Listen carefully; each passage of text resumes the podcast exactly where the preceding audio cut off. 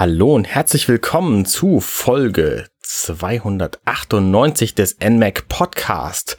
Ich bin Arne und mit mir im virtuellen Studio sind der Sören. Hallo. Guten Tag zusammen. Und der Erik. Schönen guten Morgen. Ja, hallo Arne, hallo Sören und hallo liebe Hörer. Das wollte ich auch noch sagen.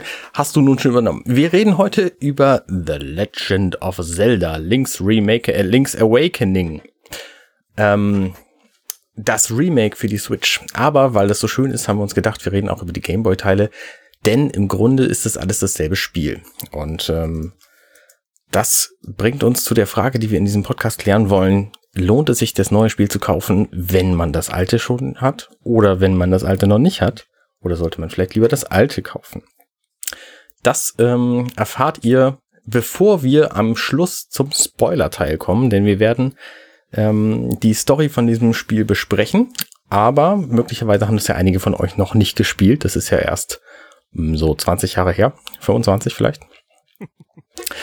ähm, und deswegen besprechen wir die Story nicht am Anfang, sondern erst nach dem Teil, der bei uns immer Was haben wir gespielt ist und dem Abgesang zum nächsten Podcast, damit ihr alle äh, ungespoilt den Podcast genießen könnt und wer dann noch mehr wissen will, der kann auch weiterhören.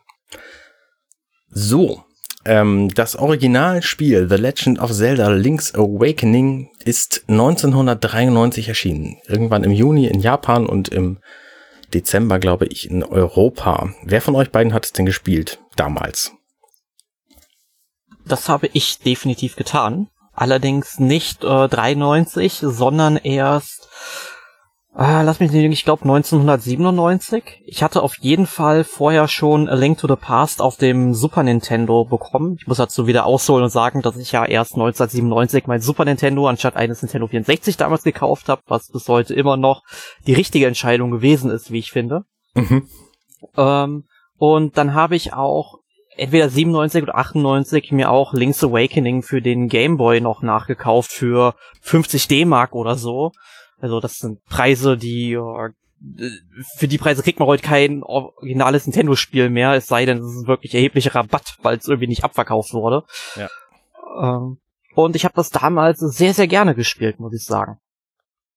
Ja, das äh, ging mir im Grunde ähnlich. Ich weiß nicht genau, wann ich es gespielt habe. Ich habe es irgendwann zum Geburtstag bekommen und habe es dann die ganze Zeit gespielt. Ich erinnere mich noch genau, wie ich äh, in meinem Zimmer auf Kissen in der Ecke saß und das Spiel äh, gespielt habe. Das muss wochenlang so gegangen sein. Sören, wie war es bei dir? Bei mir sieht das ein bisschen anders aus, ähm, bezüglich der Tatsache, dass das Erscheinungsdatum äh, das gleiche Jahr ist wie mein Geburtsjahr. war ich da noch ein bisschen nicht in der Lage dazu, das schon zu dem Zeitpunkt zu spielen. Ich glaube auch ähm, auf dem Game Boy beziehungsweise dann halt Game Boy Color, glaube ich, äh, habe ich das glaube ich gar nicht gespielt.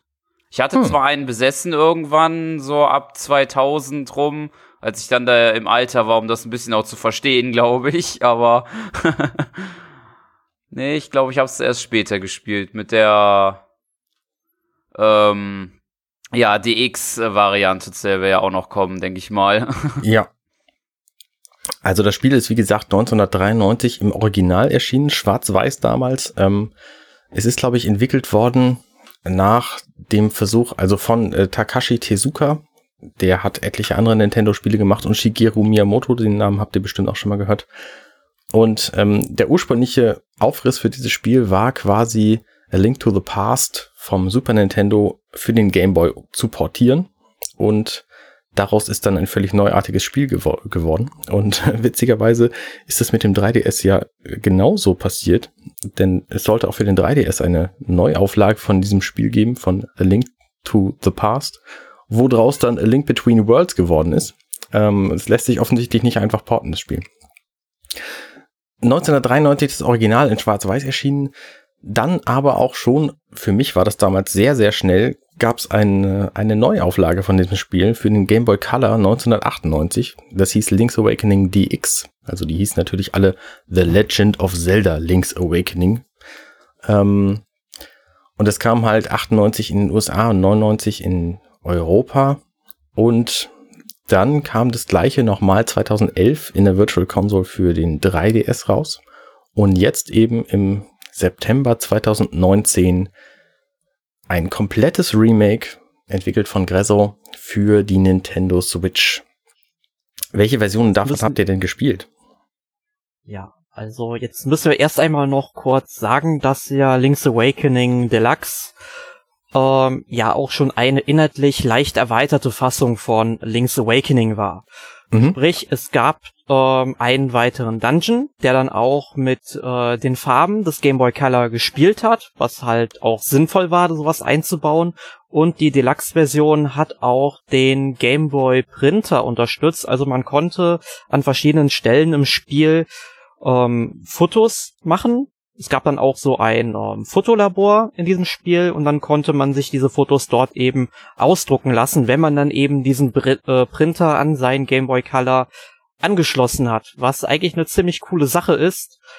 Ähm, aber ich habe einen Printer leider nie besessen.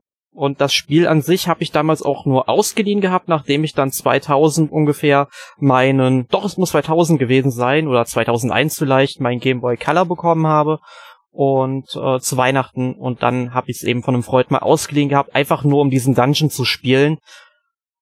Ja, und ähm, Link's Awakening, ähm, also das Remake für die Switch, ist im Grunde dann ein Remake von der Deluxe-Fassung, weil es in Link's Awakening für die Switch auch diesen Dungeon mit den Farben gibt.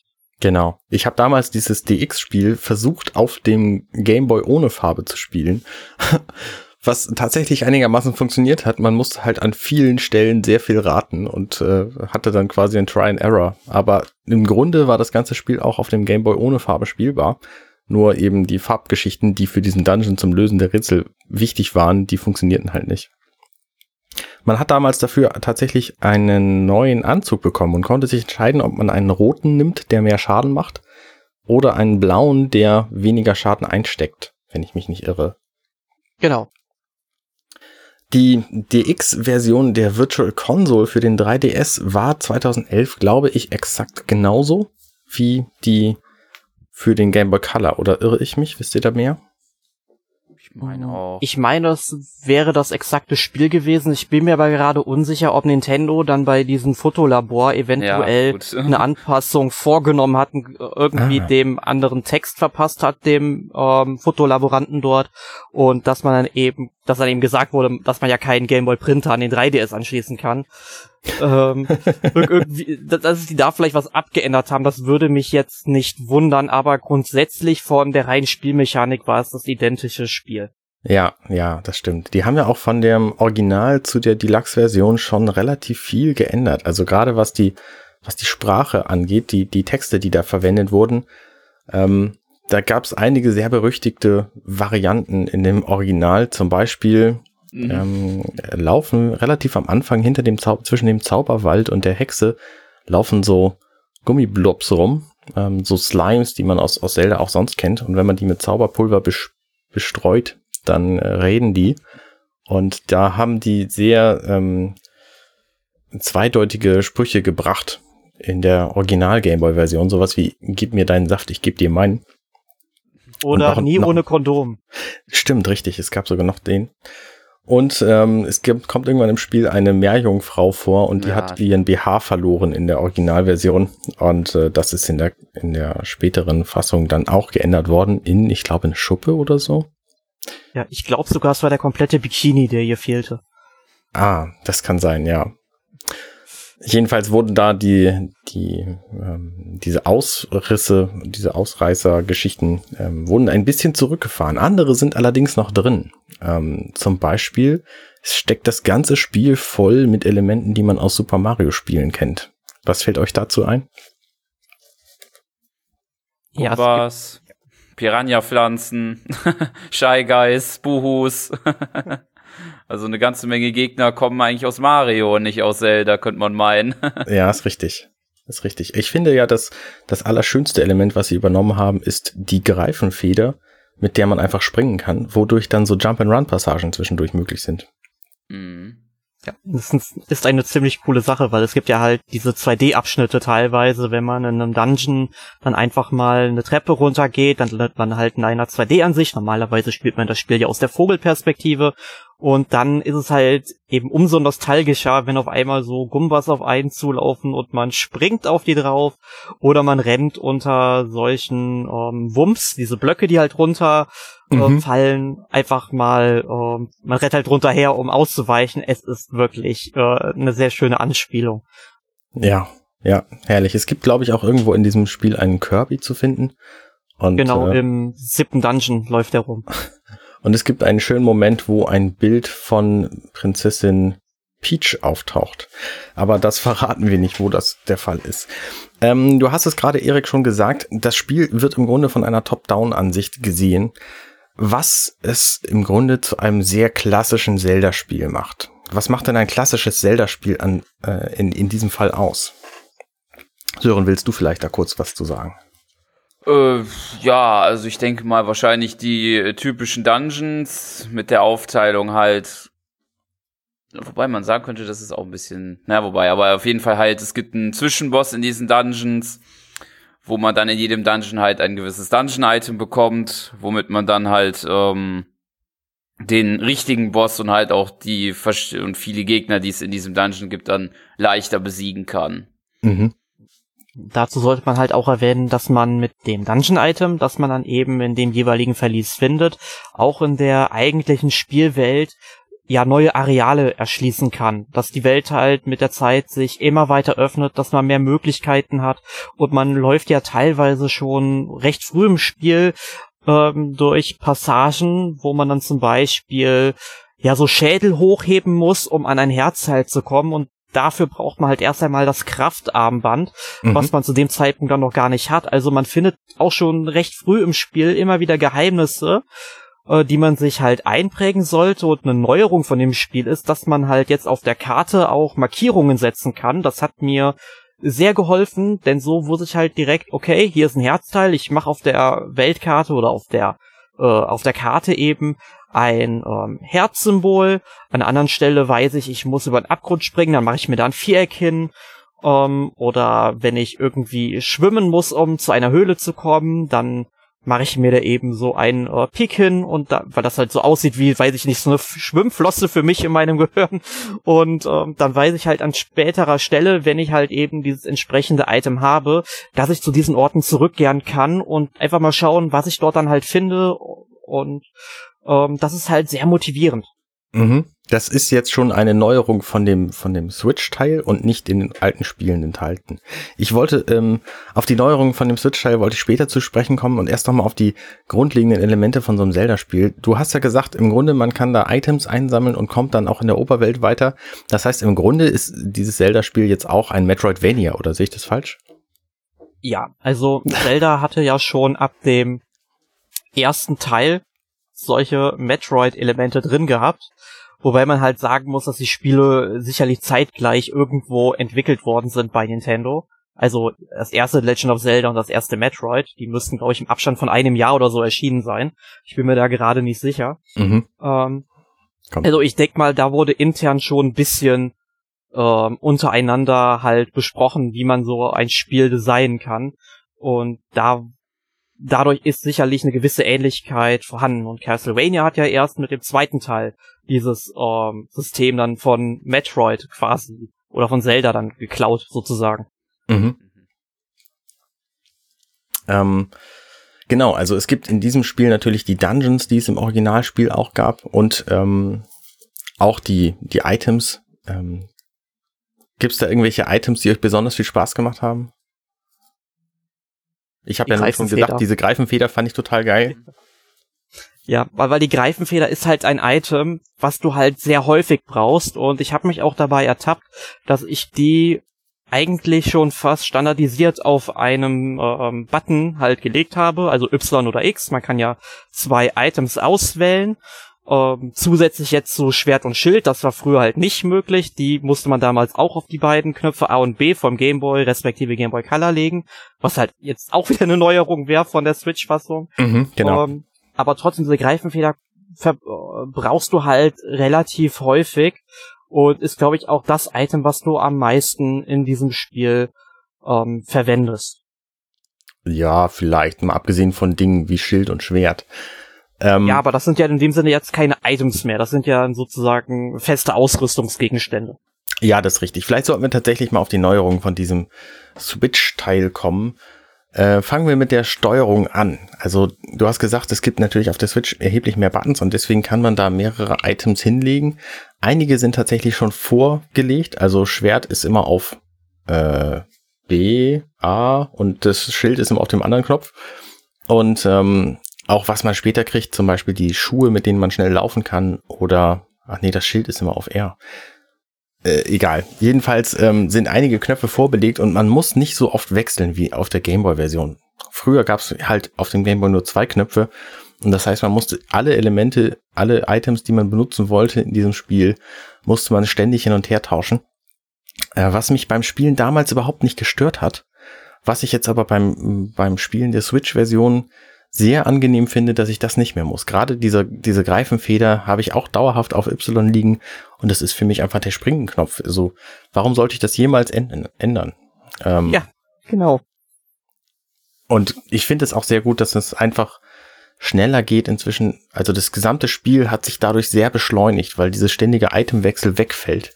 Man kann zum Beispiel, gibt es äh, Momente, wo man Items kombinieren muss. Zum Beispiel die Stiefel, deren Namen ich gerade vergessen habe. Pegasus-Stiefel. Pegasus-Stiefel. Stiefel, ja. Genau. Ähm, und die Greifenfeder kann man halt kombinieren, um Anlauf zu nehmen und dann drei Blöcke zu überspringen. Weil das ganze Spiel besteht ja im Grunde aus so Blöcken. Also ein Busch ist ein Block, Link ist ein Block und ein Haus besteht aus zwei mal drei Blöcken oder so. Ein Zaun ist halt ein Block breit und äh, diverse Blöcke lang.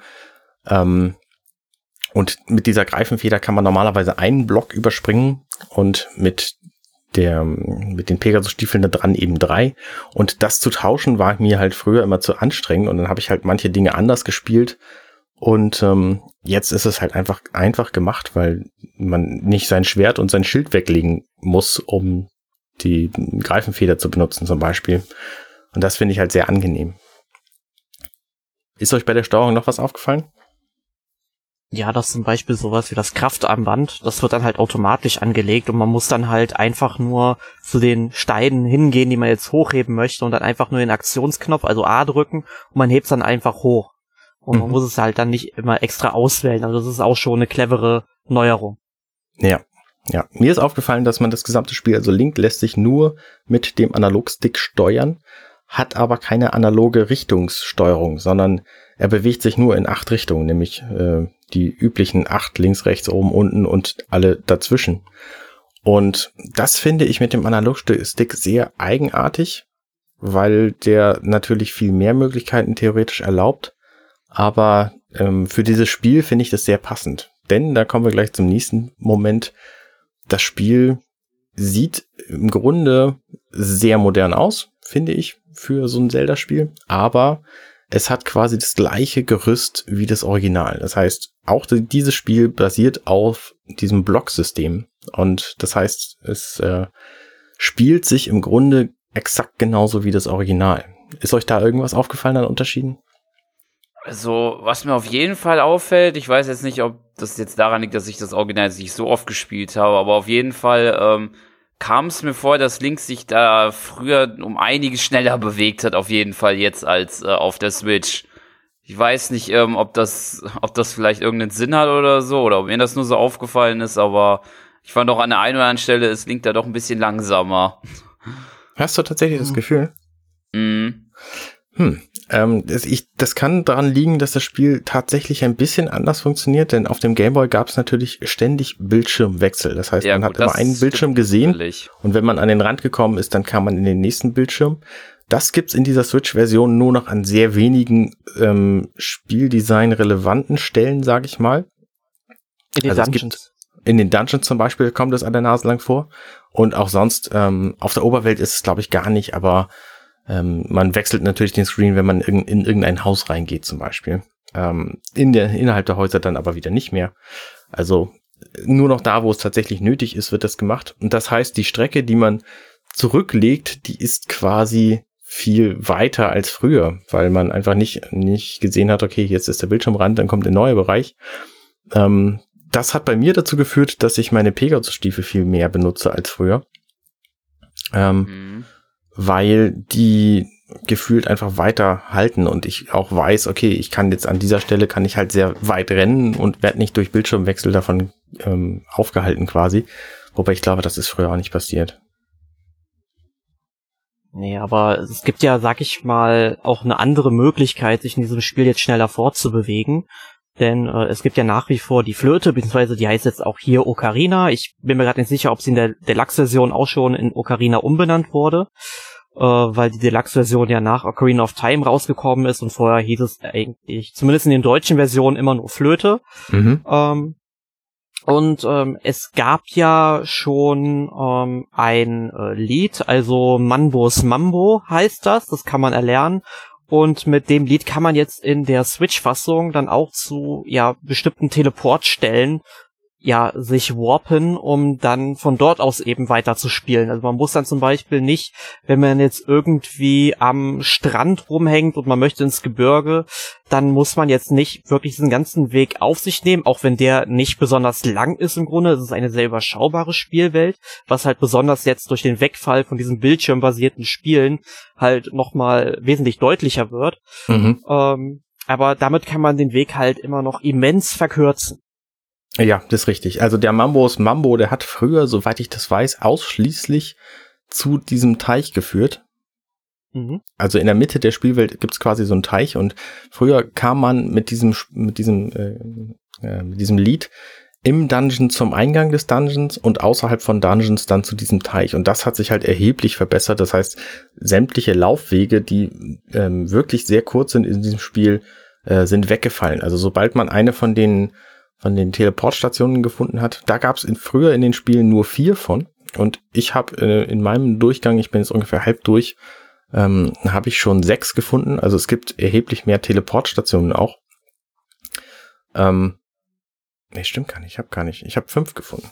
Egal. Es gibt auf jeden Fall mehr davon und man kann eben von überall dahin beamen quasi. Und das ähm, beschleunigt das Spiel erheblich. Wobei das Spiel insgesamt schon relativ klein ist und relativ kurz, habe ich das Gefühl. Wie geht's euch damit? Hm, also so im Vorfeld habe ich das ja auch immer wieder gehört, dass es halt, dass es halt ein Spiel ist, was man so in unter zehn Stunden durchspielen kann. Und das kann man halt bestimmt, wenn man, sage ich mal, einen Speedrun macht. Aber ich muss sagen, ich habe es jetzt durchgespielt, auch in der letzten Woche. Mhm. Ähm, habe auch alle Herzteile gesammelt und alle Muscheln. Also so gut wie alle auch alleine und ich glaube nur zwei Muscheln habe ich dann am Ende tatsächlich mit äh, einer Komplettlösung noch suchen müssen, weil die einfach an Orten waren, die halt relativ früh im Spiel sind, wo ich dann einfach nicht mehr hingegangen bin. Ähm, hätte ich die mal abgesucht, dann wäre ich auch drauf gekommen. Ähm, weil es ja auch mittlerweile hier so ein, ähm, ja, äh, hier so ein Muschelradar im Grunde gibt, eine Wünschelroute, wo dann einfach gesagt wird, oder die dann, sag ich mal, ein akustisches Signal spielt, wenn eine Muschel in der Nähe ist. Mhm. Ähm, also es fällt jetzt auch nicht mehr ganz so nervig auf, diese Sucherei, weil es gibt ja auch jetzt, äh, ich glaube, doppelt so viele Muscheln. Also es gibt jetzt 50, früher waren es irgendwie 24 oder sowas. Ich bin mir da jetzt gerade nicht sicher. Ja. Ähm, ähm, ja, also das ist dann auf jeden Fall schon besser gemacht worden. Aber ich hab, bin, glaube ich, irgendwie vom Faden abgekommen. Wo waren wir nochmal?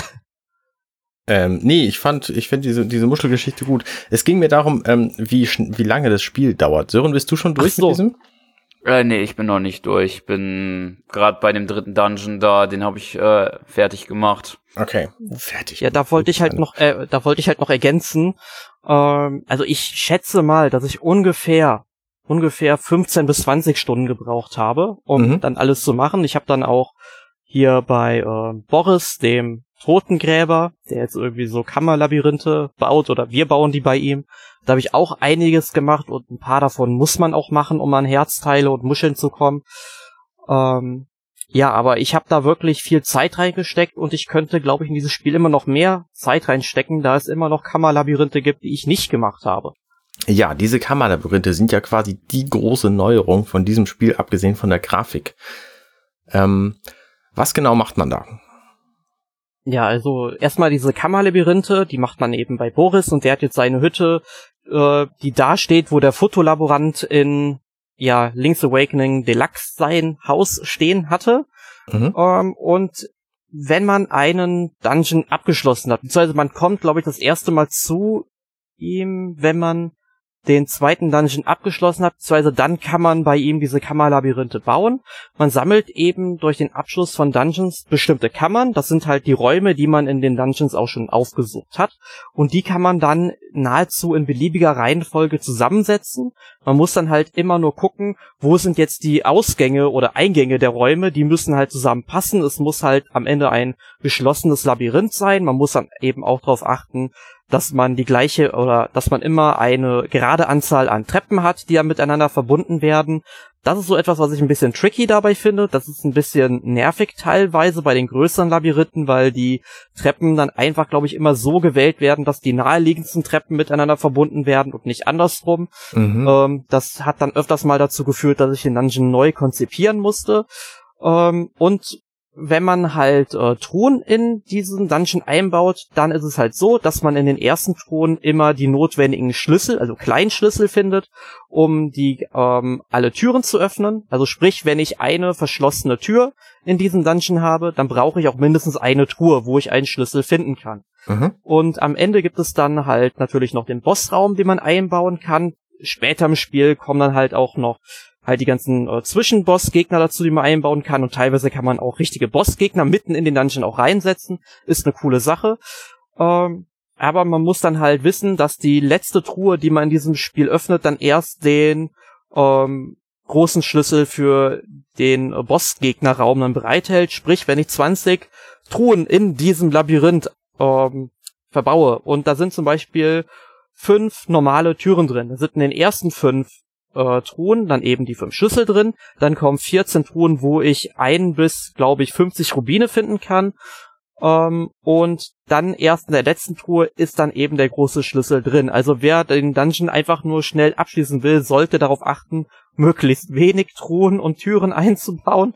Und ähm, wer aber wirklich da seiner Kreativität freien Lauf lassen will, der baut dann einfach mal den ganzen Dungeon mit ja, Truhen voll, die man dann eben sammelt. Man muss halt bedenken, um damit eine Truhe erscheint, muss man halt einen Schalter aktivieren oder Gegner, alle, alle Gegner in dem Raum besiegen oder den Zwischengegner, äh, den Zwischenboss halt besiegen. Also da muss man halt schon drauf achten, ist grundsätzlich eine ziemlich coole Idee, wie ich finde.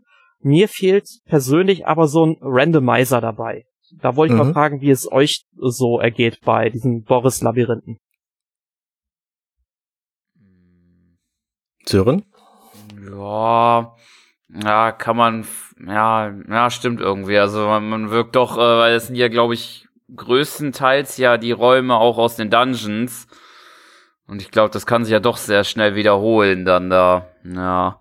Ja. Weil bei so einem Randomizer ist halt die Sache, du weißt dann nicht, wie der Dungeon aufgebaut wäre. Es wäre so ein bisschen Roguelike, das Spiel, obwohl ich Roguelike-Spiele überhaupt nicht mag.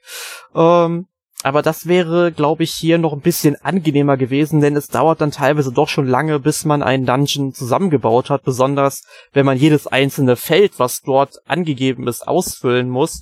Klar, es ist auch ein bisschen eine Herausforderung, die man eben durchmachen muss.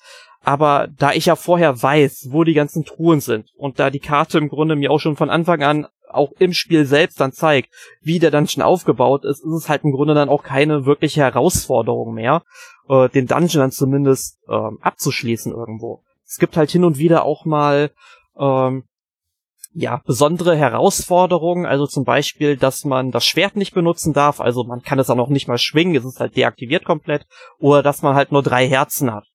Ähm, also es kann teilweise schon äh, durchaus äh, ja sehr anstrengend sein, da durchzukommen. Ähm, aber trotzdem, es ist schon eine coole Idee, aber es ist ausbaufähig. Ja. Also ich finde ein bisschen ein bisschen schlimm an diesem Dungeon Editor insgesamt, dass er vor allem aus den Dungeon Teilen besteht, die also aus den Dungeon Räumen, die man selber schon gespielt hat und dass man sich diese Räume quasi für sich selber spielt. Also man baut einen Dungeon und kann den dann nur sich selber geben. Man kann ihn dann auch auf einen Amiibo laden und kann ihn dann anderen Leuten geben auf diesem Amiibo, was ziemlich um, umständlich Nintendo-typisch ist. Ähm, also es gibt keine Online-Geschichte für diese Dungeon-Geschichte, diese, diese Dungeon-Austausche. Was ich Ach, eine vertane Chance finde. Und was ich auch eine vertane Chance finde, ist, dass diese Räume natürlich alle dem Spieler des, also dem Ersteller des Dungeons schon längst bekannt sind. Das heißt, wenn ich einen Raum sehe und sehe, okay, da sind zwei, zwei, ähm, zwei Feuerschalen, wo kein Licht drin brennt und da geht nach rechts eine Tür weg, so, und ich weiß aber, okay, das ist einfach ein Raum aus dem zweiten Dungeon, da muss ich die beiden Feuer anzünden und dann kann ich durch die Tür rechts. Dann ist es halt keine Herausforderung mehr, das zu machen, sondern es fühlt sich halt an wie Arbeit, weil man im Grunde das tut, was man schon längst weiß. Und äh, es ist halt wenig Herausforderung dabei und es fühlt sich, äh, weiß ich nicht, es ist halt so ein bisschen öde einfach. Mhm. Die Idee ist zwar schon gut, aber mit nur bekannten Räumen ist das Ganze nicht so cool. Also ähm, ich würde mir wünschen, wenn Nintendo tatsächlich irgendwann mal einen richtigen Zelda Dungeon Bilder baut, dass man die Räume auch im Einzelnen gestalten kann und nicht nur vorhandene Räume nehmen kann. Das wäre echt, echt angenehm. Ja, würde ich mir auch wünschen, wenn irgendwann sowas kommt. Nur ich glaube, so ein Zelda Dungeon Maker ist um einiges komplizierter umzusetzen als zum Beispiel so ein Super Mario Maker, weil du bei Zelda unglaublich viele ähm, Bedingungen und so weiter setzen musst. Also das geht dann halt schon wirklich Richtung ähm, RPG Maker Arbeit irgendwo. Ich glaube, Nintendo wird es schon schaffen, das Ganze äh, relativ zu vereinfachen, soweit es geht. Da mhm. würde ich mir eigentlich keine Sorgen machen. Aber es ist, glaube ich, unfassbar schwierig, das alles zu programmieren, damit es am Ende läuft. Das kann ich mir auch vorstellen. Ich kann mir vorstellen, dass Nintendo das hinkriegt. Wobei auch gerade bei der Programmierung von diesem Spiel, da bin ich nicht sehr zufrieden mit. Wie geht's euch denn mit dem, mit dem gefühlten Ruckeln des Spiels? Habt ihr das wahrgenommen? Oder bin das also, nur ich? Also gehst du auf diese, ähm, auf das Ruckeln ein, was manchmal eintrifft? Ja, ja. für mich, also ich habe das Gefühl, das passiert echt oft, weil jedes Mal, wenn ich in der Oberwelt einen Bereich wechsle, also die Bereiche sind quasi grafisch alle so ein bisschen unterteilt und ähm, das Dorf zum Beispiel am Anfang hat einen Bereich, das sind die Bäume halt grün und dann gehe ich aber an den Strand, dann wird halt alles so ein bisschen rötlich. Das heißt, die Lichtverhältnisse ändern sich und der Neo-Mensch scheint mir die Switch unfassbar viel nachladen zu müssen weil es sie offensichtlich nicht damit gerechnet hat, dass ich da jetzt hingehe. Und dann äh, geht halt die Framerate von 60 Frames runter auf 30, was letztlich nicht so wenig ist, sich aber im direkten Vergleich zueinander wie Ruckeln anfühlt. Und das finde ich ganz furchtbar, ehrlich gesagt. Ich muss tatsächlich sagen, obwohl ich im Vorfeld einen riesigen Aufschrei davon Schmidt bekommen habe, also bevor das Spiel rausgekommen ist, weil bei uns im Team Sebastian hatte das äh, Spiel ja auch schon äh, ich glaube, drei Tage vorher oder so gehabt und hat davon schon so ein bisschen uns berichtet ähm, in unserem internen Redaktionschat. Ähm, ich muss tatsächlich sagen, wo ich es gespielt habe, mir ist es so gut wie überhaupt nicht aufgefallen tatsächlich. Also ich habe auch nur im ähm, stationären Modus gespielt. Ich weiß nicht, wie es im Handheld-Modus ja. dann ist. Ähm, aber ich muss sagen, ähm, mir fällt es so gut wie gar nicht auf. Und ich weiß nicht, warum sich alle so riesig darüber aufregen. Ich meine, klar, also äh, äh, es ist schon, sag ich, also wenn man wirklich genau hinguckt, dann ist es definitiv da, keine Frage. Ne? Das kann man halt nicht schönreden. Ähm, aber es ist jetzt noch bei weitem nicht so stark, dass irgendwie das Spielgefühl davon in irgendeiner Weise beeinträchtigt werden würde, wie ich finde. Also ich habe überhaupt kein Problem damit. Ähm, ich finde zwar schon, dass Nintendo hier äh, doch an einem Patch arbeiten sollte, weil vielleicht haben Leute wie Arne dann schon empfindlichere Augen als ich, das weiß mhm. ich nicht. Ähm, aber ähm, mir persönlich ist es nicht negativ tatsächlich aufgefallen, muss ich sagen. Also es hat mich nicht gestört. Okay. Sören, was bei dir? Ja, mir ist das jetzt auch nicht so äh, in dem riesigen Ausmaße aufgefallen. Okay. Muss ich ganz ehrlich gestehen. Also ich habe es jetzt auch halt nur im äh, stationären Modus gespielt. Vielleicht ist es halt im Handheld wirklich ein bisschen dann doller oder so, aber nee, auch nichts davon groß mitbekommen. Fandet ihr an der Spielbarkeit hat sich durch den Grafikwechsel irgendwas geändert? Also ich habe ja schon die, die Steuerungsänderung erwähnt, dass man jetzt quasi mit dem Analogstick acht Richtungen steuert, äh, statt mit, mit dem Steuerkreuz. Das Steuerkreuz lässt sich übrigens nicht benutzen. Ich finde das bedauerlich. Ich würde das lieber benutzen. Es lässt sich, glaube ich, nur in Menüs benutzen. Mhm. Ja, aber nicht zur Steuerung von Link eben. Ja, das, ich frage mich aber auch, warum Nintendo das nicht optional eingebaut hat. Ich meine, dann hätte jeder sich selbst entscheiden können, ob er mit dem Analogstick oder eben mit dem Steuerkreuz rumlaufen will, weil ich war halt am Anfang auch typisch, kaum war Link aus dem Bett eben, äh, wollte ich halt auch mit dem Steuerkreuz schon loslaufen am Anfang des Spiels und es hat nicht funktioniert und das mhm. hat mich am Anfang ein bisschen irritiert. Ich habe mich allerdings recht schnell daran gewöhnt, aber ähm, das ist halt immer so ein Problem bei Nintendo. Sie machen zwar grundsätzlich alles dafür, damit man ein Spiel gut spielen kann, aber manchmal vergessen sie dann einfach äh, bestimmte Elemente, ähm, wie dann zum Beispiel eben hier in Link's Awakening dann mit dem Steuerkreuz rumzulaufen oder bei Nimm mal Pokémon Let's Go, dass man in den Kämpfen, wenn man es im stationären Betrieb spielt, ähm, nicht den ähm, Joy-Con bewegen muss, sondern stattdessen einfach auch den Analogstick bewegen könnte, ja, was mhm. halt wie im Handheld-Modus, weil da funktioniert es ja, wesentlich äh, besser für mich funktioniert, weswegen ich zum Beispiel Pokémon Let's Go einfach nur im Handheld-Modus spiele, weil ich kann es im stationären Betrieb einfach nicht zocken, weil es einfach nicht geht. Und ich meine, bei Zelda ist es jetzt nicht ganz so schlimm, es funktioniert mit dem Analog-Stick, ähm, aber es ist halt so eine Nintendo-Geschichte, warum die das äh, nicht machen, ich habe keine Ahnung. Mhm, okay. Aber ähm, wo du noch angesprochen hast mit der Spielbarkeit. Also es ist im Grunde doch schon eins zu eins dasselbe Spielgefühl, was man damals dann eben hatte, was sich aber besonders in den Dungeons auch auf, ähm, ja sag ich mal, noch die Auflösung vom Gameboy zurückführen lässt. Also wie viel Pixel gab's damals? 160 mal 144 oder sowas.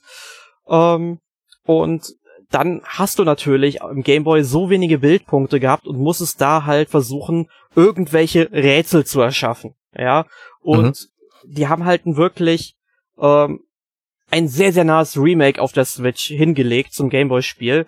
Und deswegen sind halt die Rätsel jetzt auch nicht groß anders. Und es ist alles an den Positionen, wo es sein sollte, auch wenn es halt mehr Pixel da auf dem Bildschirm sind. Man könnte in diesem Spiel wesentlich mehr machen. Nintendo macht es, dieser Regrezzo, der Entwickler, macht es jetzt natürlich nicht. Ähm, weil es halt so ein nostalgisches Remake eben sein soll, was auch meiner Meinung nach gut so ist. Ähm, aber daran lässt sich das eben, sag ich, oder da findet man eben die Grundlage, warum das auch heute noch dasselbe äh, Spielgefühl ist, wie ich finde. Ja. Ich finde tatsächlich so ein bisschen was hat sich geändert. Dadurch, dass die, dass der Bildschirm quasi mitscrollt und nicht mehr seitenweise wechselt, wirkt die ganze Spielwelt noch ein Stück kleiner. Noch ein hm, bisschen kompakter.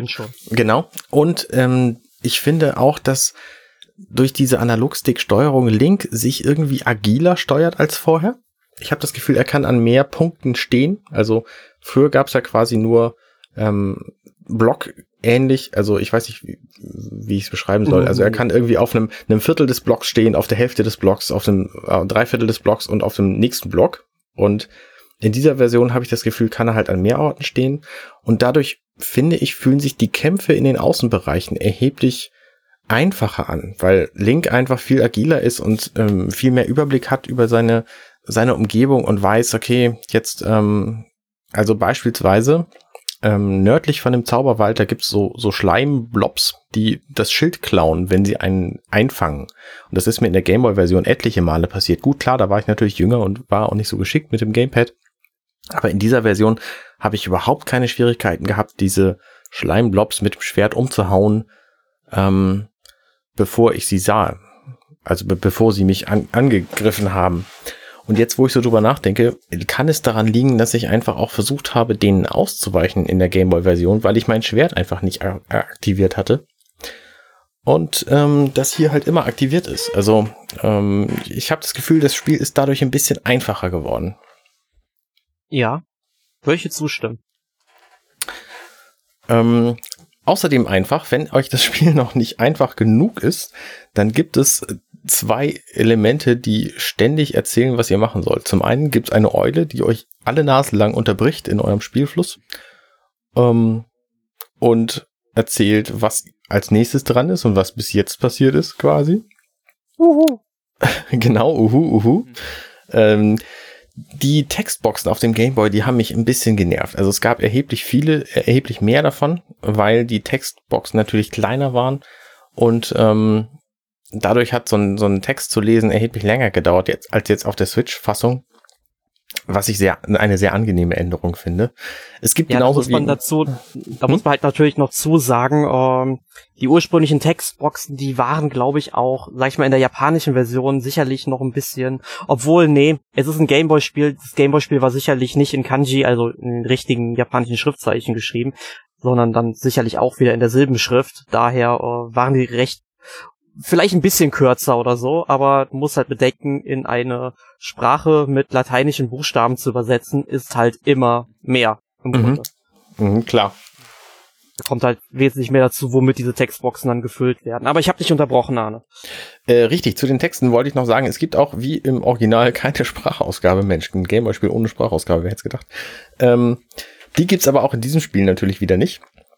Was ich ähm, ganz angenehm finde an der Stelle, weil es auch relativ schnell überfliegbare Textboxen sind und weil es mich in dem Zelda-Spiel auch einfach nicht wundert, keine Sprachausgabe zu haben. Ja, aber ich glaube, nach Breath of the Wild hätte man es sich jetzt hier gewünscht, weil das Spiel kommt ja mit relativ wenigen Texten auch aus im Verhältnis. Ähm, man Mhm. hätte eigentlich äh, so ziemlich jede Figur auch äh, synchronisieren können, wäre natürlich Arbeit gewesen. Und optional hätte man es dann sicherlich auch in den Optionen ausstellen können, also zum Beispiel dann äh, Sprachlautstärke auf Null setzen. Dann hätte man, wer keine ähm, ja, Texte eben hören will, akustisch, dann hätte man das ja ausstellen können. Ja, genau, ja. Ähm, die Eule ist nur der eine Punkt, der immer wieder darauf hinweist, was als nächstes zu tun ist. Wenn, wenn das noch nicht reicht, dann gibt es einen alten Opa, der im Möwendorf sitzt, also dem Anfangsdorf, und Ulrira. Ulrira heißt. Und wenn man zu dem ins Haus geht, dann sagt er, "Mm, ruf mich doch lieber an. Und in der ganzen Welt verteilt findet man dann Telefonhäuschen. Und da steht ein Telefon drin. Und wenn man da dran geht, dann sagt einem Ulrira exakt, was man als nächstes zu tun hat. Und das finde ich ist eine sehr angenehme Geschichte, weil ein großes Problem, was ich bei vielen Zelda-Spielen habe, ist, dass ich immer verpasse, vergesse, was ich als nächstes zu tun habe. Gut, bei so einem Spiel, das so kompakt ist wie dieses hier, da ist es relativ schwierig, das zu vergessen, weil ähm, ich auch das Spiel einfach nicht aus der Hand legen mag und deswegen auch immer weiterspiele und deswegen auch keinen Moment habe, wo ich es äh, vergessen könnte. Aber wenn ich denn mal einen Moment habe, wo ich es vergesse, dann hilft mir immer Ulrira und das finde ich sehr angenehm an diesem Spiel. Anders als die Eule, die ich relativ nervig finde, finde ich diese Option einfach nachzufragen, was, was Sache ist, ziemlich gut. Aber Ich muss sagen, die Eule in Link's Awakening, die finde ich ganz sympathisch, aber in Ocarina of Time, da, Mhm. äh, da, vor, vor allem, wenn sie dann fragt, hast du alles verstanden? Ja. Und dann steht der Cursor auf Nein und man drückt halt A einfach weiter und dann erzählt sie es noch einmal Wort für Wort, genau wie es vorher da stand. Ähm, nee, aber Ulrira ist schon eine coole Sache, weil dann ruft man ja einfach von so einem Telefonhäuschen aus an. Die Telefonhäuser sind alle in so einem Baum drin, was halt auch irgendwie stilistisch sehr merkwürdig ist.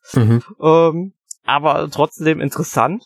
Und im Grunde war das damals, Anfang der 90er, so ein bisschen Marketing für die ähm, Hotline von Nintendo, wenn man irgendwie mal Hilfe brauchte bei irgendeinem Spiel, finde ich. Uh. Ja, natürlich. Nicht schlecht. Auf die Idee bin ich überhaupt nicht gekommen. Ähm, Gibt es noch Anekdoten, die euch einfallen zu diesem Spiel, die ihr gerne noch erzählen möchtet? Ansonsten würde ich nämlich äh, zum Fazit kommen, dann zu was haben wir gespielt, dann zum Abgesang und dann zu der Spoiler, ähm, zum Spoiler-Talk über die Geschichte dieses Spiels. Ja, ich würde halt gern zwei Sachen tatsächlich noch erwähnen. Mhm. Ähm, da sind wir vorhin äh, gar nicht drauf eingegangen. Also es gibt jetzt auch neue Gegenstände, und zwar Flaschen, Feenflaschen, um genau Richtig. zu sein. Und man, es gibt drei Stück davon im Spiel, wenn ich sicher bin. Ich habe zwar noch einen einzigen freien Inventarplatz, ich wüsste aber nicht, wie ich den jetzt noch füllen sollte, womit. Ähm, sehr merkwürdig. Ähm, aber man kann darin dann eben, wie der Name schon sagt, Feen fangen. Und die kann man halt eben auch äh, verwenden, wenn man mal Heilung braucht. Das Spiel wird also noch einfacher. Ähm, dann gibt es äh, Sammelfiguren. Also es Ja. gibt ja dann äh, noch die Spielhölle, beziehungsweise Kramkemenate heißt die jetzt in der Neuauflage. Ähm, da, find, da kann man eben bei so Nintendo-Figuren dann wieder sammeln, so Gumbas und Bloopers, äh, alles Mögliche. Ähm, die kann man dann in den Häusern einfach überall hinstellen, aber ich glaube, das hat kein ähm, oder keine Auswirkungen auf das eigentliche Spiel. Ich konnte jedenfalls noch nichts feststellen. Ähm, vielleicht schaltet mir Boris dadurch neue Kammern frei, wer weiß das schon. Mhm. Ähm, ja, und es gibt noch sehr viel mehr Herzcontainer zu sammeln, was ich auch sehr gut finde, genauso wie es, dass es mehr Muscheln gibt, weil ich bin einfach mehr motiviert, diese Spielwelt, obwohl ich sie ja schon kenne vom Gameboy, einfach noch mal bis in die letzten Winkel abzusuchen. Mhm. Und ich hätte nicht gedacht, weil die Spielwelt ja eigentlich schon recht klein ist, ähm, dass ich dann doch mal so viel Zeit in dieses Spiel reinstecken würde, obwohl ich es ja schon kenne. Ja, das ging mir ja im Vornherein eigentlich nur, damit ich dieses Spiel als Limited Edition habe, wegen diesem wirklich sehr schicken Artbook. Mhm. Ähm, und ähm, ja, deswegen ist es auf jeden Fall eine gute Sache. Und ähm, was ich auch noch cool finde, ist, dass es halt auch wieder so kleine Secrets gibt, wie zum Beispiel die Bombenpfeile. Kennt ihr die? Mhm. Na klar. Sehr gut, das ist halt. Also, wer es von euch noch nicht kennt da draußen, ähm, legt mal Bomben und Pfeile, also Bomben und Bogen, auf die, eure beiden Aktionstasten und drückt die mal gleichzeitig und guckt mal, was passiert. Ist eine sehr coole Sache. Ja, richtig. Ja. Aber das wollte ich noch angemerkt haben. Das hatten wir nämlich, glaube ich, vorhin äh, vergessen gehabt. Ja, die Größe der Spielwelt. Mir noch ein, natürlich Spiel auch noch ein. Es gibt noch äh, den Heldenmodus natürlich auch noch dann, da wer das ah. noch schwieriger haben möchte. Ja. ja. Da hat stimmt. man dann, glaube ich, ähm, ich weiß gar nicht, äh, also es gibt keine Herzen mehr, um die Lebensenergie zu füllen. Ich denk mal, dann kommen die Flaschen auch wirklich mal richtig zur Geltung mhm. mit den Feen. Ähm, und ähm, ich glaube, die Gegner machen doppelten Schaden, wenn ich mich äh, richtig entsinne. Ich glaube auch. Ja, das kann Und man sein. kann den Modus auch direkt von Anfang an starten, ohne das Spiel einmal durchgespielt zu haben oder so. Genau. Ansonsten fühlt es sich ziemlich archaisch an, finde ich, wenn man Gras schneidet und in der Spielwelt dann einfach Rubine und Herzen findet. Das ist so ein, äh, so ein Relikt aus, aus früheren Zelda-Spielen. Nach Breath of the Wild, finde ich, ähm, passt das irgendwie nicht mehr. Ja, aber es ist halt ein altes Zelda, wie ich es gerne haben möchte. ja, richtig, richtig. Das ist halt einfach ja, aber, ein Zelda-Spiel. Ich finde es total cool. Aber, aber jetzt, wo du das mit dem Gras erwähnst, was mir aufgefallen ist und ich ein bisschen merkwürdig in diesem Spiel finde. Ihr kennt ja sicherlich im Möwendorf diese riesige Fläche mit den Grasbüscheln. Ja. Mhm. Und wenn ihr die zum Beispiel komplett leer gemäht habt, ja. und dann einfach mal äh, ein Stück nach oben geht, also einfach nur knapp ja. an dem Laden vorbei und wieder zurückgeht, dann ist dieses ganze Gras wieder nachgewachsen. Das hat halt, äh, ich sag mal so, das war auf dem Gameboy genauso, aber da hat man, sag ich mal, den Bildschirm verlassen müssen und mhm. ist zurückgekommen. Die haben also dieses Element in diese offene, große, zusammenhängende Spielwelt wieder zu, äh, wieder reingezwängt und irgendwie ich, ich weiß nicht, das passt nicht so richtig. Ich meine, ich weiß, warum es so ist. Ähm, Universalgras. ja. Mutiertes Gras, schnell wachsen, schnell nachwachsen. Ja, ja das stimmt, aber jetzt, das fühlt sich komisch an. Aber wo wir, wo wir den Laden erwähnt haben, hab, hab, äh, habt ihr mal den Langfinger gespielt? Natürlich. Nee. Ich noch nicht. man kann sich in dem Spiel schon seit der ersten Version ähm, als Dieb betätigen, indem man einfach in diesen Laden reingeht an dem ähm, Verkäufer vorbei. Der muss dann quasi in die andere Richtung gucken, in dem Moment, wo man den Laden verlässt. Und wenn man das tut, dann hat man den, den Gegenstand, den man haben wollte. Im Idealfall war das ein sehr teurer. Im äh, dümmsten Fall war das, waren das drei Herzen oder so. Ähm, und wenn man dann wieder diesen Laden betritt, dann wird man vom Ladenbesitzer erstmal ordentlich geblitzt.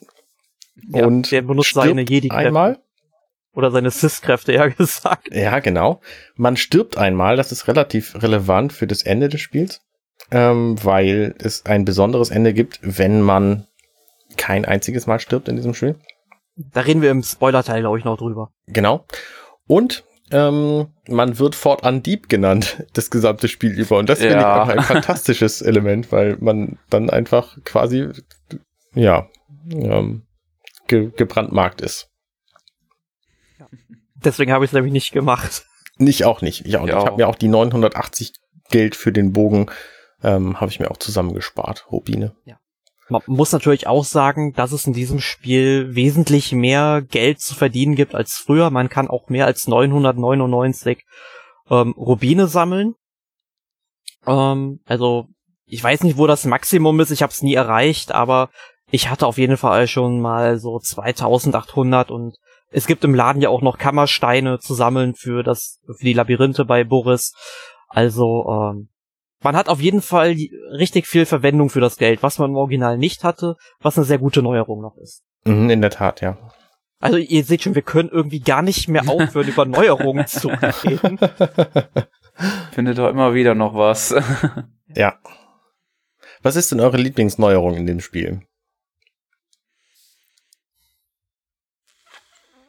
Okay, ich fange mal an. Meine Lieblingsneuerung ist die Muschel-Wünschelroute, diese, dieses Muschelradar.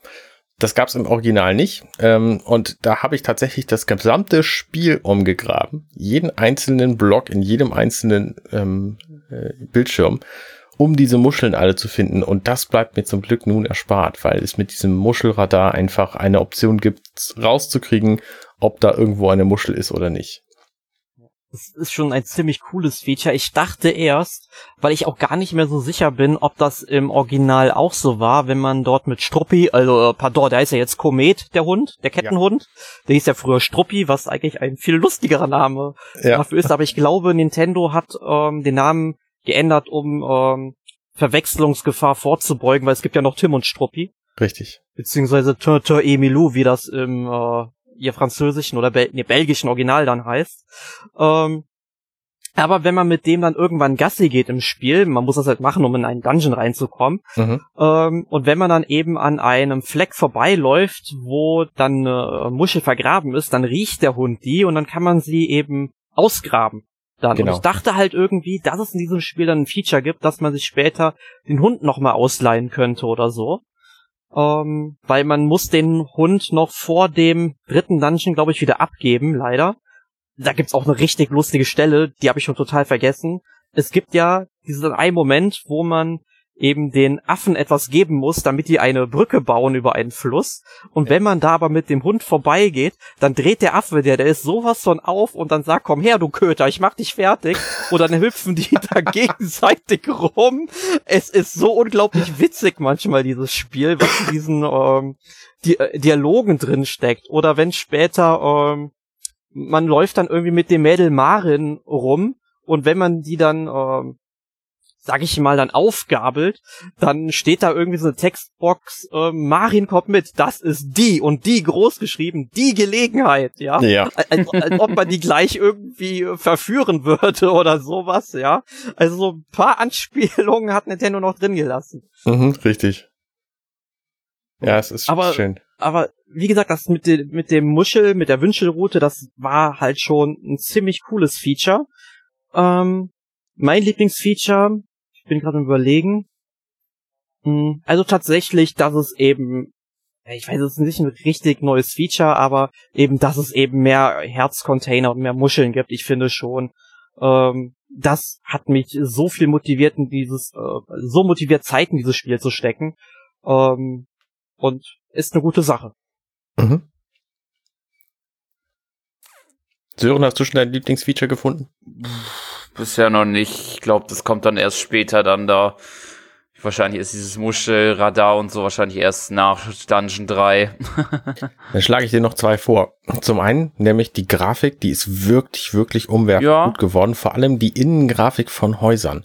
Früher waren die halt relativ harmlos, alle irgendwie mit einem mit einem blockförmigen Stuhl und einem blockförmigen Tisch gefüllt und hier stand eine Vase und inzwischen sind die wirklich, wirklich umfangreich geworden. In diesem Artbook, was bei der Limited Edition dabei ist, da sieht man auch, dass da so spezielle, ähm, spezielle Anpassungen vorgenommen wurden, wofür die einfach genug Zeit war in der Entwicklung. Also da sind halt so, so ursprüngliche Versionen der Innereien von den Häusern in moderner Grafik drin und dann eben die Versionen, wie sie jetzt sind, mit viel pompöser und ähm, bei dem Krokodil gibt's irgendwie eine Hängematte in der, auf einer Insel, in dem, in dem Haus drin und so. Also ähm, da haben sie sich wirklich Mühe gegeben, was die grafischen e-, Elemente, die dann auch alle einzel einzigartig sind, ähm, angeht. Das ist das eine Feature, was ich noch hervorheben möchte. Und das andere ist tatsächlich die Musik, die nämlich auch komplett oh, ja. überarbeitet wurde und nicht mehr nach Gameboy klingt, aber immer noch die schönen Melodien beinhaltet, die wir früher hatten. Und das ähm, ist wirklich, wirklich hörenswert. Ich bedauere, dass bei der Limited Edition kein Soundtrack dabei ist, denn den würde ich wahrscheinlich viel mehr hören als irgendwas anderes. Ja, Also geht mir genauso, der Soundtrack ist fantastisch überarbeitet worden. Ähm, kommen wir doch langsam mal zum Fazit. Würdet ihr, um zur Anfangsfrage zurückzukommen, Leuten empfehlen, lieber 60 Euro für dieses Spiel auszugeben oder 6, 4 Euro für die DX-Version, wenn ihr ein 3DS habt oder das Original im Game Boy für wahrscheinlich 60 Euro? Also ich würde momentan ganz klar zur Switch-Fassung empfehlen oder raten, weil die Switch-Fassung einfach mehr Inhalte ähm, hat. Ich würde deswegen auch niemals von einem 1 zu 1 Remake sprechen, sondern eher von einem 0,9 zu 1 Remake.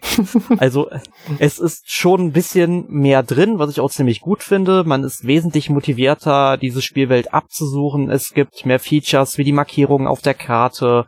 Ähm, und äh, ja, wer, wer Bock auf diese Dungeons hat, der hat da noch viel mehr Inhalte, wo er Zeit in dieses Spiel investieren kann. Es gibt den Heldenmodus, es gibt mehr Geheimnisse und man wird einfach viel besser noch in diese Spielwelt reingesogen. Wenn man jetzt allerdings keine Switch hat und nur zum Beispiel ein 3DS, dann würde ich auch sagen, dass die 6 Euro für die Deluxe-Version vom Game Boy Color keinesfalls eine Fehlinvestition sind, weil man bekommt im Grunde für den äh, für einen ja, für den Zehntel des Preises kriegt man im Grunde fast dasselbe Spiel, halt nur im absoluten Retro-Look sozusagen.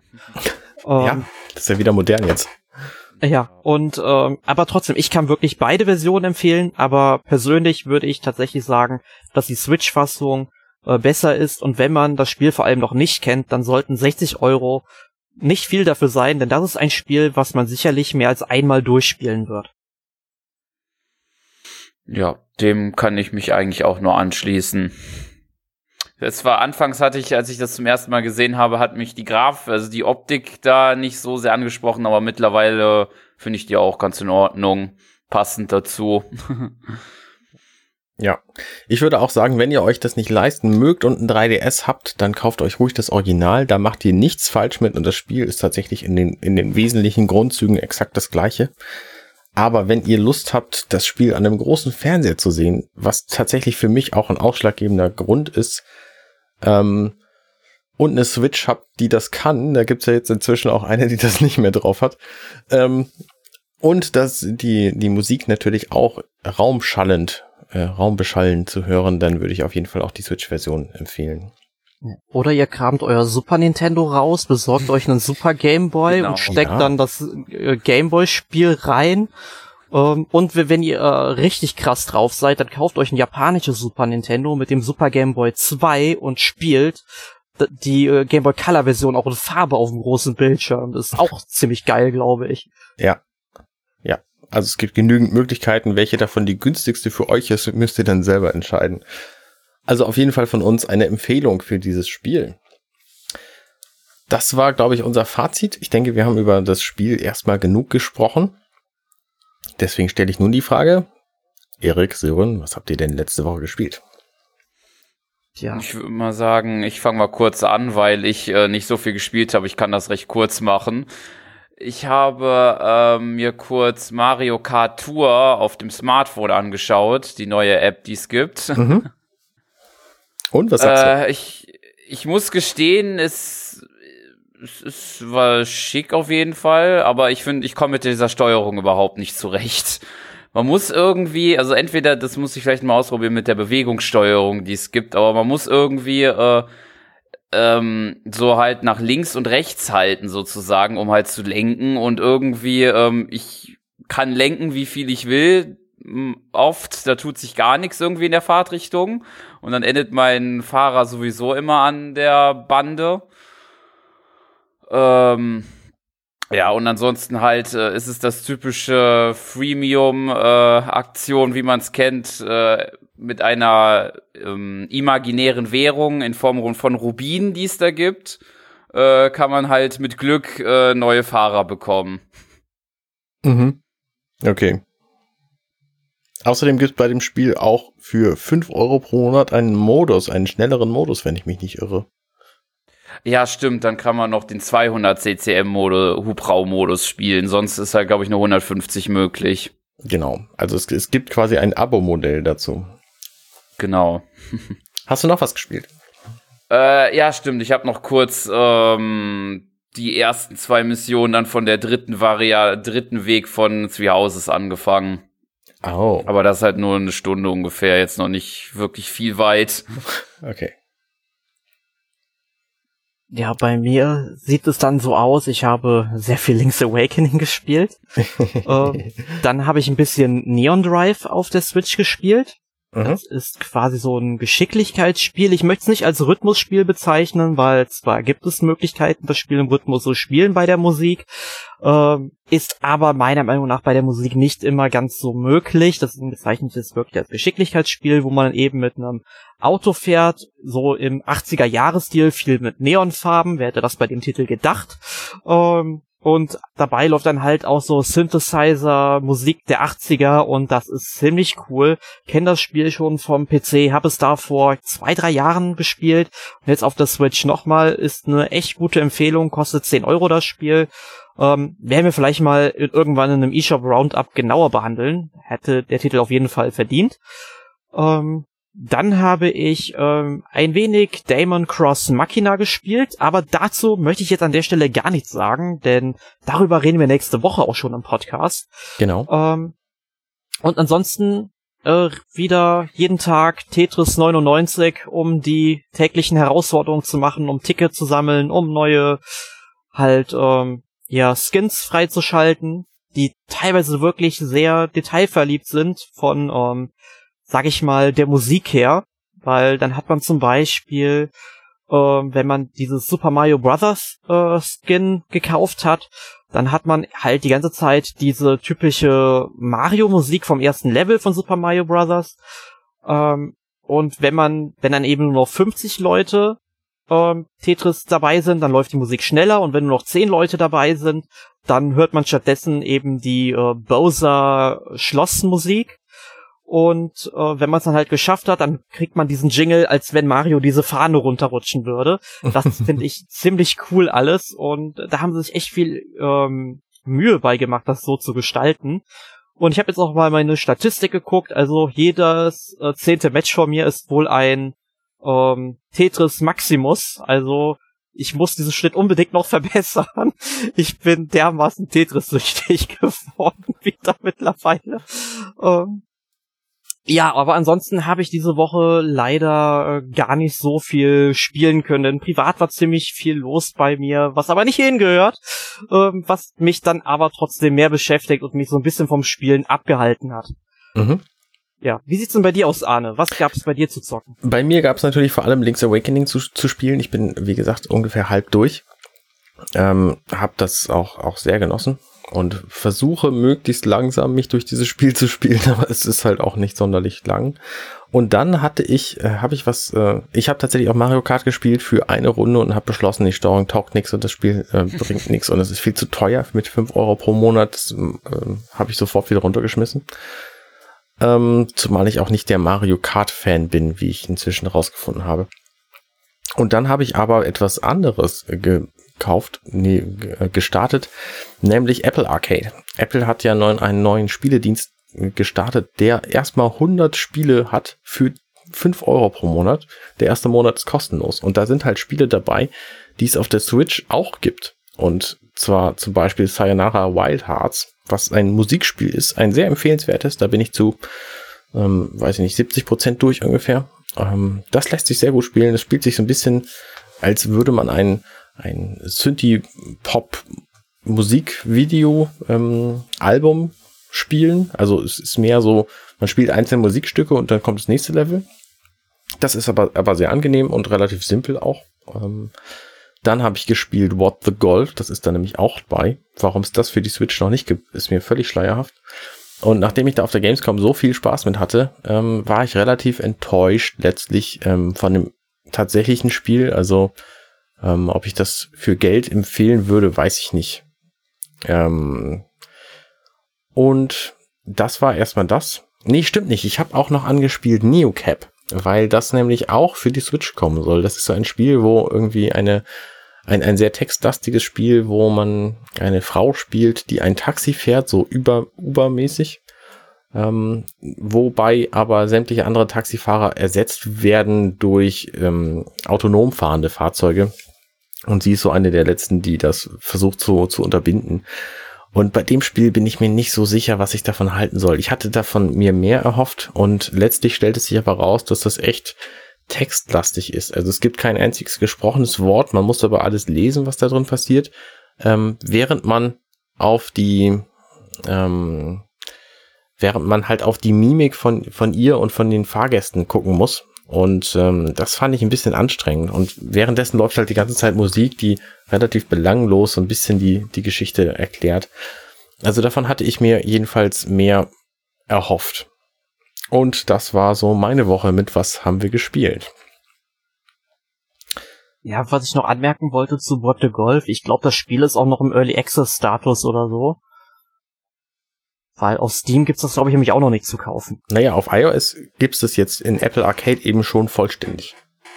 Aber kann man sich auch einzeln erwerben als vollwertiges Spiel? Nee, es ist ein vollwertiges Spiel. Also Apple Arcade besteht ja quasi aus Spielen, die man nirgendwo anders kriegt auf iOS und die dann eben vollständig sind, ohne irgendwelche In-App-Käufe und so. Also auch Neocap und, und Sayonara Wild Hearts und, und Oceanhorn 2 und wie sie alle heißen. Overland kommt auch für die Switch irgendwann ähm, sind halt als vollständige Spiele da drin und kosten halt fünf Euro pro Monat, so viel wie man spielen will. Oceanhorn 2 ist schon draußen? Mhm. Auch eben, wie gesagt, nur bei Apple Arcade momentan. Stimmt.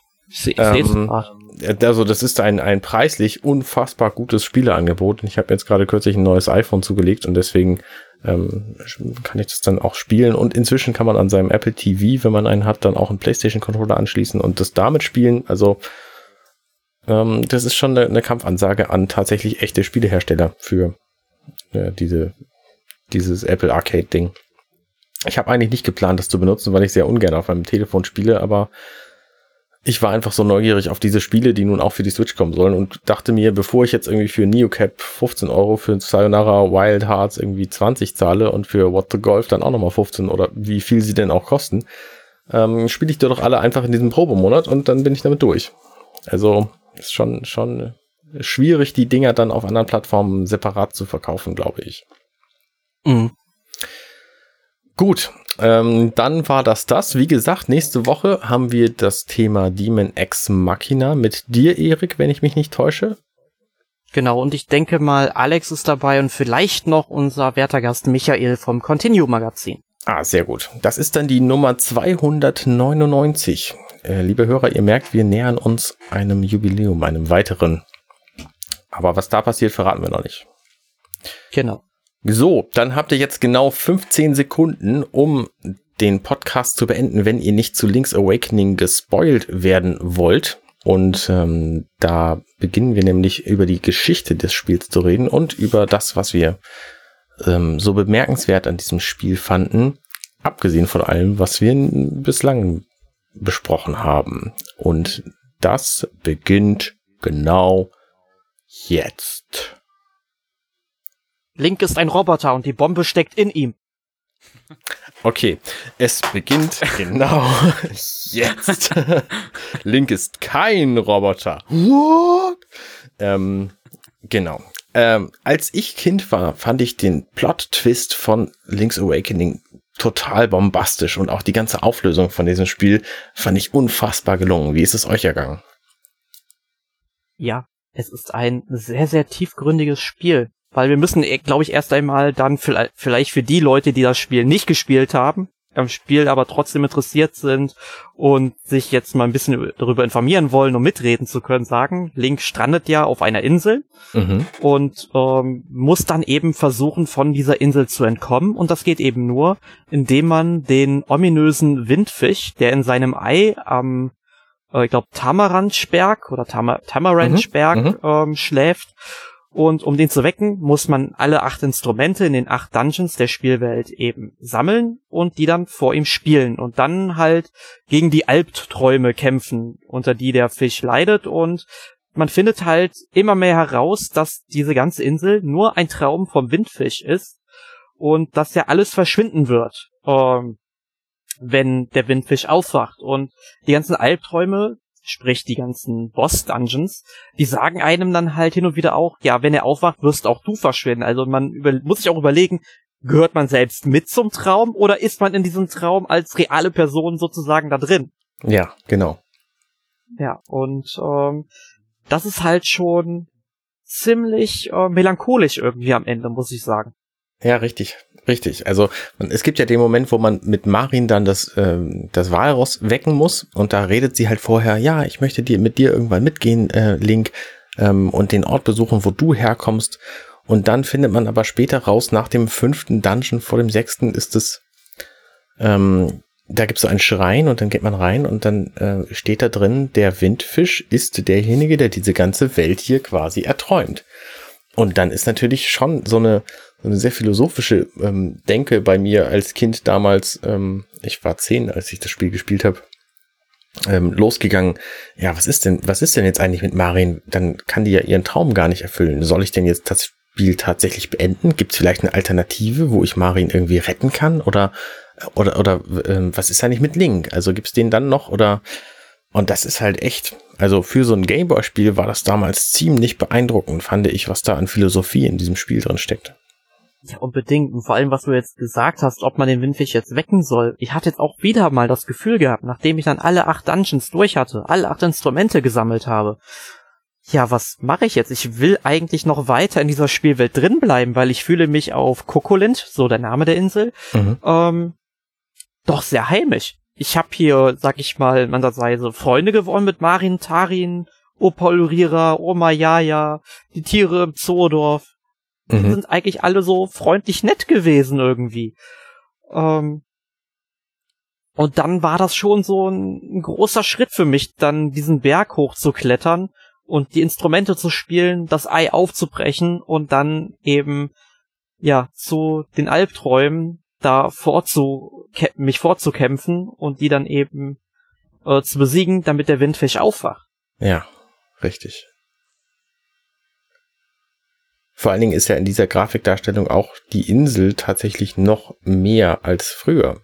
Denn früher war der Bildschirm einfach zu Ende man hat zum Beispiel links am Inselrand einfach nichts mehr gesehen. Und in diesem, in dieser Fassung sieht man halt auch, dass die Insel dann noch weitergeht. Also es fühlt sich wirklich an, als hätte man so ein niedliches, niedliches Miniaturinselleben vor sich. Ähm, und ich, ich äh, weiß nicht, ich will das auch nicht kaputt machen. Ich möchte ja gerne noch mehr Zeit verbringen. Deswegen bin ich auch sehr froh, dass es diesen harten Modus noch gibt in diesem Spiel, mhm. weil ähm, ich habe den in keinem Zelda-Spiel bislang jemals angemacht, aber ich kann mir gut vorstellen, dass ich das bei diesem Spiel tatsächlich machen werde, weil ich einfach in dieser Welt noch mehr Zeit verbringen möchte. da kann ich mich dir vollkommen anschließen. Auch ich hadere jetzt schon damit, obwohl ich jetzt eigentlich Damon Cross Machina weiterspielen möchte und Astral Chain, da habe ich auch Bock drauf, das zu spielen oder weiterzuspielen. Mhm. Ähm, aber irgendwie, ich habe da jetzt so viel Zeit in dieses Spiel reingesteckt und das ist jetzt halt schon vorbei, auch wenn ich halt sage, dass ich so 15 bis 20 Spielstunden reingesteckt habe. Ich würde halt gern nochmal so 15 Spielstunden reinstecken und Abenteuer auf Kokolint erleben, auch wenn ich sie halt schon kenne. Ja, ist richtig. Ich habe übrigens ein, ein Let's Play zu diesem Spiel gestartet. Da kommt jetzt alle Nase lang eine neue Folge raus. Ja, also geht auf den YouTube-Kanal von Arne. Der macht das. Total gut. Also wenn ihr Lust habt, das zu sehen und äh, das Spiel sowieso schon kennt, weil sonst wärt ihr ja gar nicht in diesem Spoiler-Teil. Ähm, guckt euch das gerne an. Codenager heiße ich auf YouTube. Ja, ähm, wollen wir noch was Spoileriges verraten? Ich fand ja die Szene immer ganz toll mit dem, mit dem fliegenden Gockel. Oh ja. Wo Opa Ulrira noch äh, am Telefon erzählt, dass er sich in seiner Jugend und die anderen Kinder sich mal rangehangen haben und mit ihm rumgeflogen sind. Ja, vor allen Dingen, weil das auch der einzige freundliche, ähm, freundliche Hahn ist, den man in jedem Zelda-Spiel jemals irgendwie gesehen hat. Man hängt sich halt an den dran und dann kann man durch die Gegend fliegen und alle anderen Hühner sind halt im Grunde Links Feinde, was ich auch in diesem Spiel wieder sehr schön gemacht finde. Ja, also haut mal ruhig mit dem Schwert, so oft es nur geht, auf einen Huhn drauf. Und macht das wirklich weiter. Gebt nicht auf. weiter draufschlagen und guckt einfach mal, was passiert. Ja. Wobei in Twilight Princess passiert was anderes als in anderen. Das fällt mir gerade noch ein. Was passiert denn in Twilight Princess? Da ähm, hat man dann für, einen, für zehn Sekunden die Kontrolle über dieses Huhn. Oh. Ich muss Bringt Spiel- halt einem gefühlt gar nichts, aber ich, ich muss Twilight Princess noch mal unter ganz anderen Gesichtspunkten bewerten, glaube ich. ja. Kann Hühner kontrollieren. Ja. ähm, ich habe dieses Spiel hier früher tatsächlich sehr viel gespielt und habe versucht, auch antizyklisch weiterzukommen. Ich habe zum Beispiel immer aus den Dungeons die Items rausgeholt, mit denen man dann ja in der Spielwelt weiterkam. Und habe versucht, ähm, das Spiel quasi zu beenden, ohne jemals einen Dungeon-Boss besiegt zu haben. Und das klappt natürlich wegen der Musikinstrumente nicht, aber man kommt schon relativ weit nur an diesem, an diesem fliegenden Gockel, da scheitert's dann, weil das halt so ein Story-Element ist, was erst dann kommt, wenn man tatsächlich den fünften Dungeon abgeschlossen hat. Ich weiß nicht, ob ich dazu komme, zeitlich das äh, auszuprobieren, ob das in dieser Version des Spiels immer noch so ist. Naja. Viele Kindheitserinnerungen. Ja, und ähm, wir hatten ja vorhin auch über ein geheimes Ende gesprochen. Ja, Also, also wenn man in diesem Spiel gar nicht stirbt, was jetzt grundsätzlich nicht wirklich schwierig ist. Also ich bin jetzt auch kein Mal gestorben, habe das Secret Ending dann dementsprechend auch freigeschaltet. Ähm, dann muss man sich halt dran erinnern, ähm, was ein Marin mal gesagt hat, dass die ja irgendwie auch gerne mal irgendwie träumt, dass sie eine Möwe ist oder so. mhm. Und wenn man halt nie in diesem Spiel gestorben ist und der ganze Abspann schon äh, gelaufen ist und Ende auf dem Bildschirm steht, dann setzt dieses Secret Ending ein, das Ende verschwindet und auf einmal hört man dann eben Marin hören, wie sie die Ballade von, äh, vom Windfisch singt, trällert und dann verschwindet dieses Bild. Also es ist ein richtig schöner Anime-Stil, so wie sag ich mal, die ganzen Charaktere auch in den 90ern in den Anleitungen und so weiter abgedruckt waren. Ähm, und dann fliegt auf einmal da eine Möwe entlang. Und dann muss man sich fragen, ist Marin jetzt zu einer Möwe geworden? Lebt sie weiter? Ähm, auch Oder war sie, war sie von vornherein immer eine Möwe? Und dann war sie dann nur ein Mensch in dem Traum vom Windfisch. Hm. Wer weiß. Sören, hast du noch was zu sagen? Sonst würde ich nämlich einfach den Sack zumachen. Ich glaube nicht mehr. Gut. Dann entlassen wir euch. Schönen Dank, dass ihr bis zum Ende durchgehalten habt und äh, folgt uns auf, äh, auf Twitter zum Beispiel. Da gibt's ein, ein, äh, ein Account von uns, nmac-de und abonniert diesen Podcast, wenn ihr es noch nicht gemacht habt. Liked uns auf Facebook. Ja, und geht auf unsere Website und findet alles gut, was ihr da findet. Da gibt's keinen Ja, Knopf für, das müsst ihr einfach machen. Ja. Und äh, der Erik vom NMAC habe ich gehört, der würde es ganz toll finden, wenn ihr einfach mal Nintendo eine Mail schreibt und sagt, ihr fandet Link's Awakening auf der Switch so fantastisch, dass ihr jetzt unbedingt Remakes zu Oracle of Ages und Oracle of Seasons hättet. ja. Da hätte nämlich der Erik richtig viel Bock drauf. Ja. Und ich höre jetzt wieder auf, in der dritten Person von mir zu sprechen. Ach, du meinst dich? Ich dachte, du meinst diesen anderen Erik. Ähm, Was? Es gibt noch einen? Wo ist der Kerl? Den mache ich fertig. ich habe die tatsächlich nie gespielt, die beiden anderen Gameboy Zeldas. Oh, da hast du aber was verpasst. Ja, ich warte auf das Remake. Das kommt ja jetzt bestimmt. Ja, aber auch hier kann ich dir empfehlen, die 7 Euro im E-Shop auf dem 3DS auszugeben. Du, ich habe das gemacht, ich habe sie auch begonnen, aber ich habe sie tatsächlich nie, nie weitergespielt. Ja.